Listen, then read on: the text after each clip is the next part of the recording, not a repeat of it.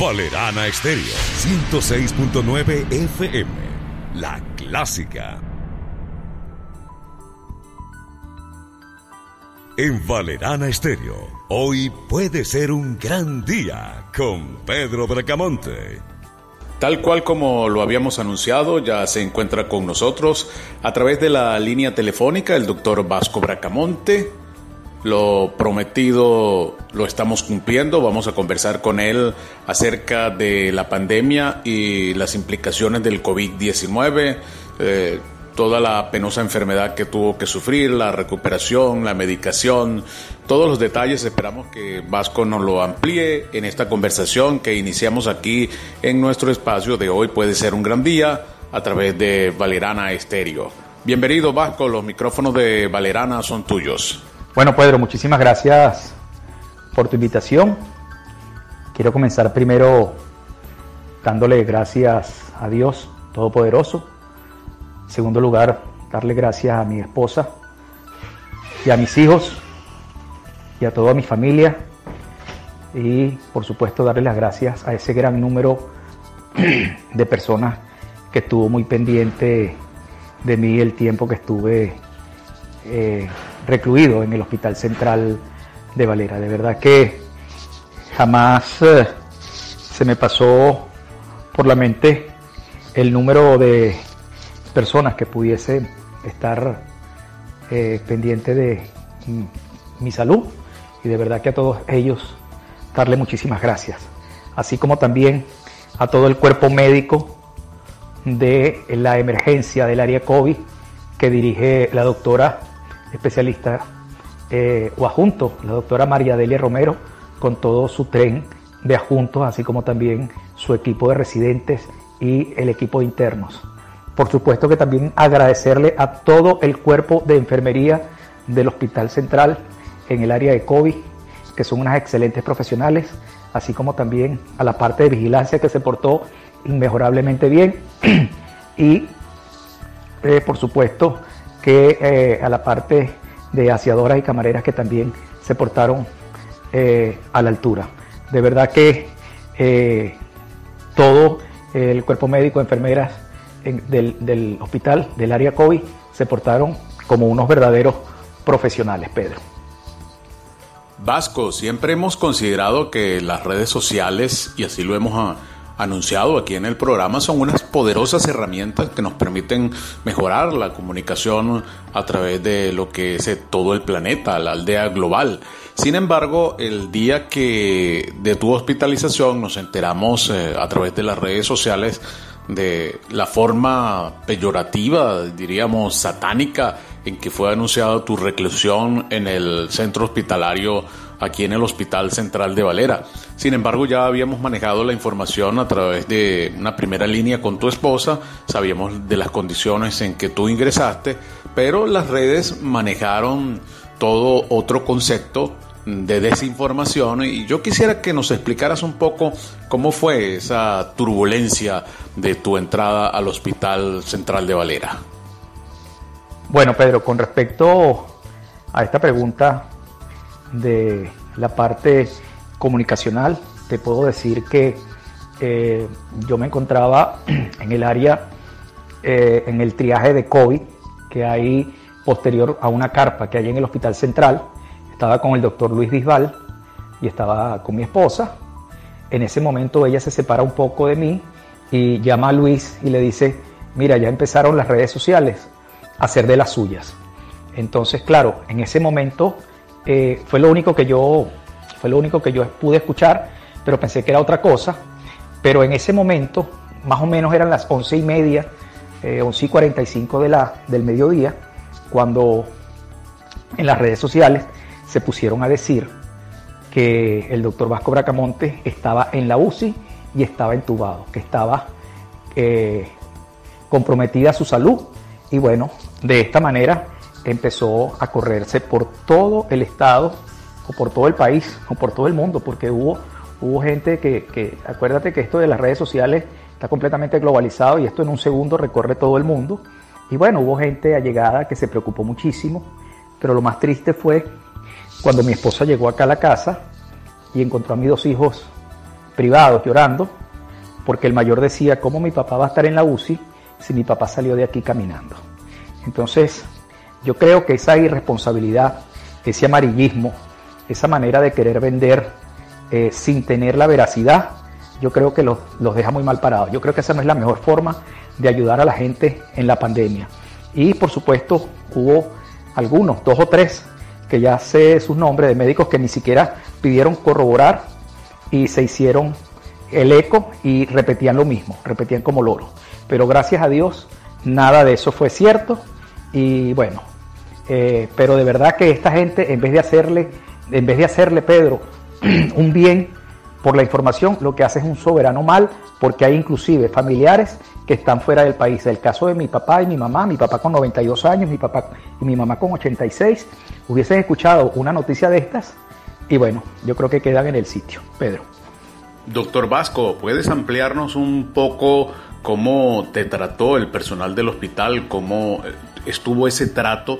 Frente a todas las cosas que se vienen diciendo sobre el Hospital Central de, Valera, sobre la forma en que tratan a los pacientes, la, con, la alta contaminación que hay allí en ese centro, yo quiero que nos expliques un poco, aún más en detalles, de cómo te trataron dentro del Hospital Central de Valera.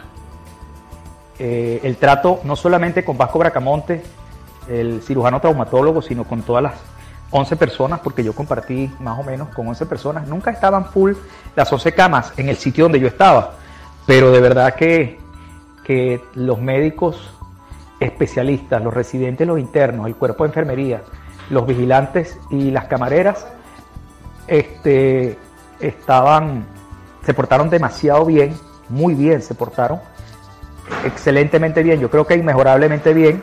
Y bueno, este, no, no tengo, de verdad que no tengo cómo, cómo agradecerle de la manera tan profesional, tan seria, porque eran 24 horas, cada grupo de guardia permanece 24 horas en el, en el servicio y eran 24 horas que esa gente estaba pendiente de cada uno de eh, los pacientes que estábamos en esa área.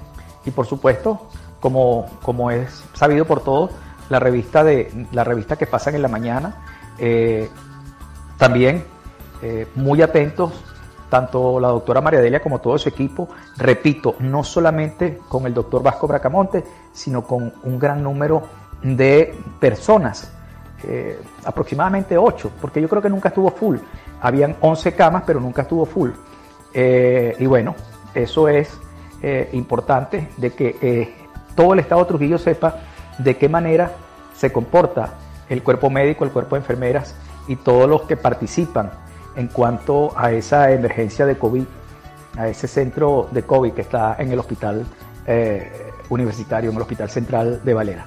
Inmejorable el trato que recibimos en el Hospital Central, Pedro. Vasco, la campaña de desinformación o contrainformación que hay en este momento eh, contra el Hospital Central de Valera es bastante fuerte. Se dice que la gente eh, que tiene los síntomas del COVID no asiste a nuestro primer centro asistencial y que eh, no se encuentran allí todos los médicos preparados, ni siquiera tienen la medicación. Yo quiero que nos expliques un poco más o detalles un poco más eh, luego de tu experiencia allí en el hospital, cómo, cómo se encuentra el equipamiento, cómo, cómo funciona esta unidad contra el COVID. Bueno, Pedro, eh, te digo algo. Eh, sí, yo creo que hay algunos comentarios equivocados y otros no acertados, ¿no? Porque si bien es cierto y que tratar de querer tapar el sol con un dedo es bastante difícil, no es menos cierto de que el hospital no es que cuenta con todo el medicamento, pero te puedo poner un ejemplo. Eh, Vasco Bracamonte pues tenía todo el medicamento comprado, a Dios gracias, pero hubo momentos en que no se me permitió ingresar el tratamiento porque el hospital lo tenía. Por ejemplo, de los nueve días, este, hubo un gran número de días que no pudimos, o sea, no nos dejaron pasar el tratamiento porque había tratamiento en el hospital. Y cuando te digo que había tratamiento, es un tratamiento de alta gama porque estábamos recibiendo antibióticos que son bastante, bastante costosos, ¿no? No era que, por lo menos en mi caso, me cambiaban el antibiótico, me cambiaban el tratamiento que estaba recibiendo, no. cumplían con la misma línea. Este, de verdad que nunca, nunca eh, faltó el medicamento. En algunas oportunidades, por cualquier circunstancia, o sea, no llegaba a las 9, no llegaba a las 10, llegaba un poco tarde, pero llegaba. Es lo que te quiero decir. O sea, que la gente que tiene pocos recursos, pues yo creo que, que va bien porque no tienen que comprar todo el medicamento. Te, vuelvo y te repito, Pedro, nosotros compramos, eh, a Dios gracias, pudimos comprar todo el tratamiento, pero hubo días que no se, no se le permitió a mi esposa que entregaran el medicamento porque eh, em, el hospital lo daba. Y otra cosa, que hay un medicamento que solamente lo tiene el hospital, como son los retrovirales. Entonces yo creo que eh, aunque no todo, pero en gran número, el hospital está cumpliendo con el tratamiento del COVID, Pedro. Están ustedes escuchando una conversación que tenemos hoy en nuestro programa especial de Hoy puede ser un gran día con el doctor Vasco Bracamonte, quien ha salido airoso, gracias a Dios, de esta penosa enfermedad del COVID-19 y hoy nos está contando detalles sobre la misma. Se me ocurre en este momento pensar que cuando tú eras estudiante en la universidad, te fuiste preparando con una mentalidad de científico.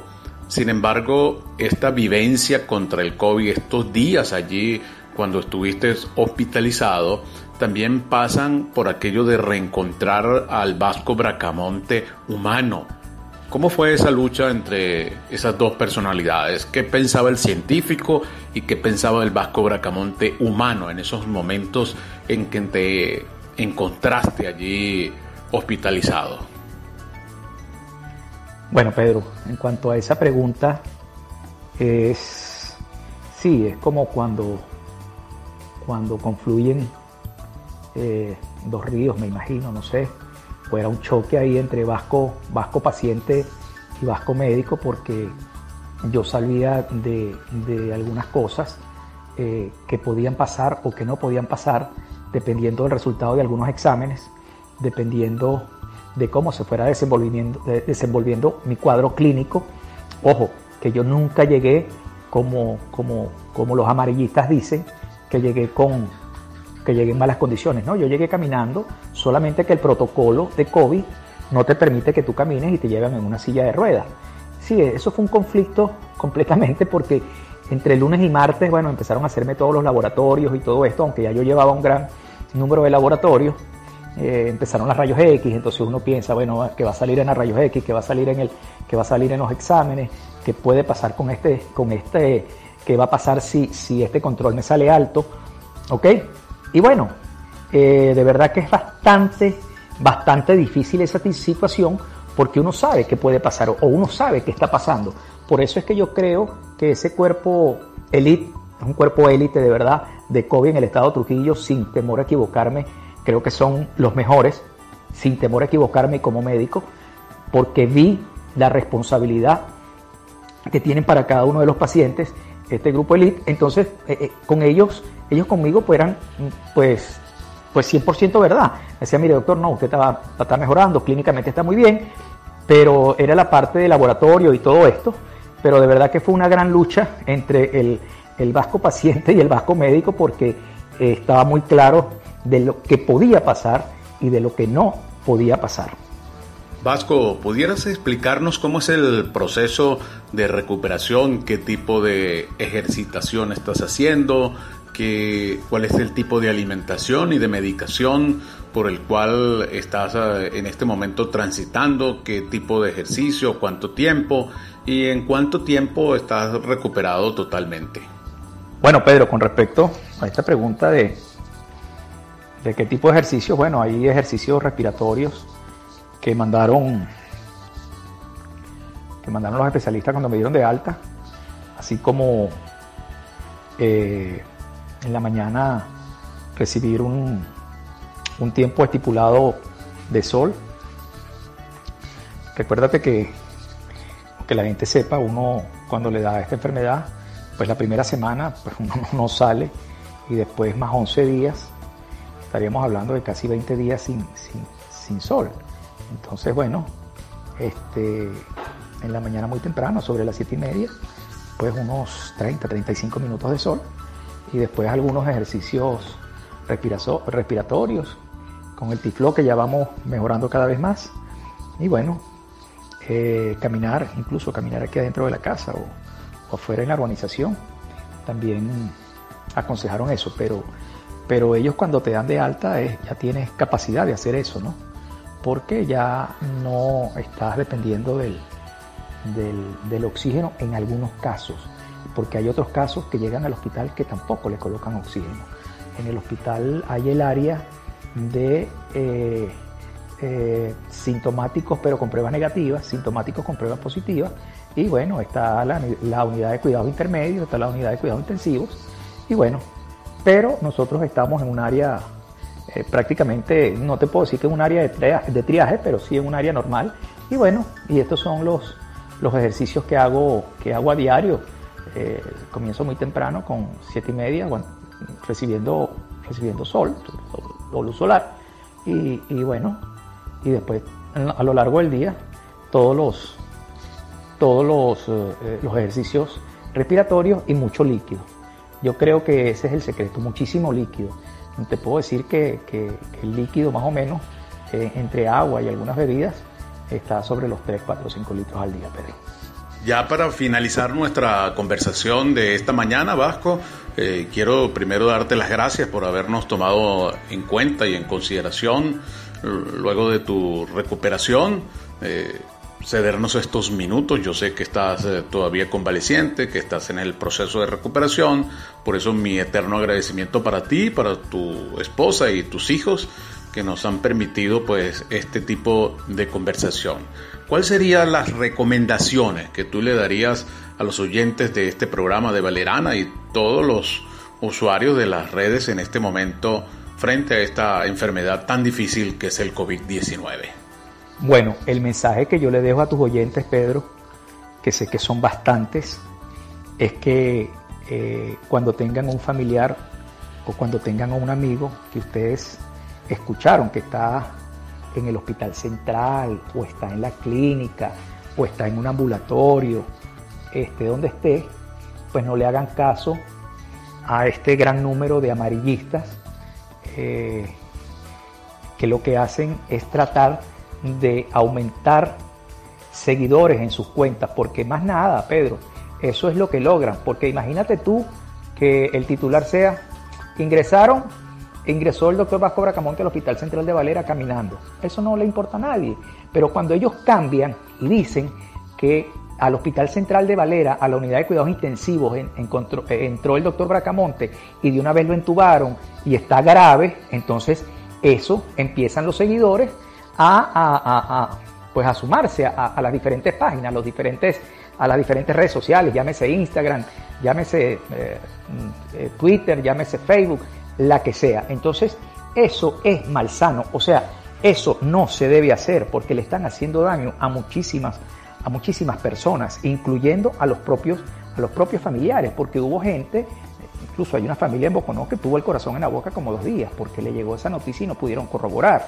Y eh, también pedirle, eh, claro, ahí no todos, ¿no?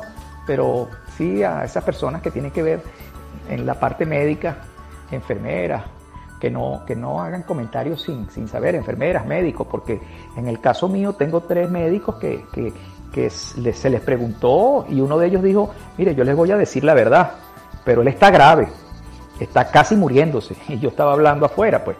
Entonces, lo que les pido a tus oyentes es que vayan y se cercioren en el, hospital, en el hospital no no eh, eh, en el hospital más que todo lo que hay es un psicoterror de la gente, pero en el hospital te atienden bien, te pueden dar información, información veraz, información de lo que sucede. Si el paciente está malo, dicen que el paciente está en malas condiciones, si el paciente está en regulares condiciones, lo dicen, y si el paciente está en buenas condiciones, también te lo dicen.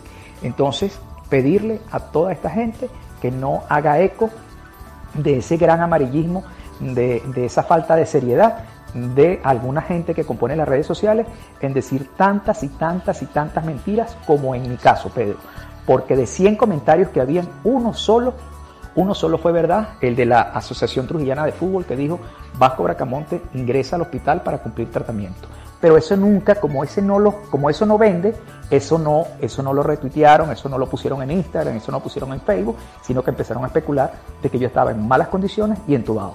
Muchísimas gracias, Pedro. Un placer haber participado en tu programa en el día de hoy. Un gran abrazo. En Valerana Estéreo, hoy puede ser un gran día con Pedro Bracamonte.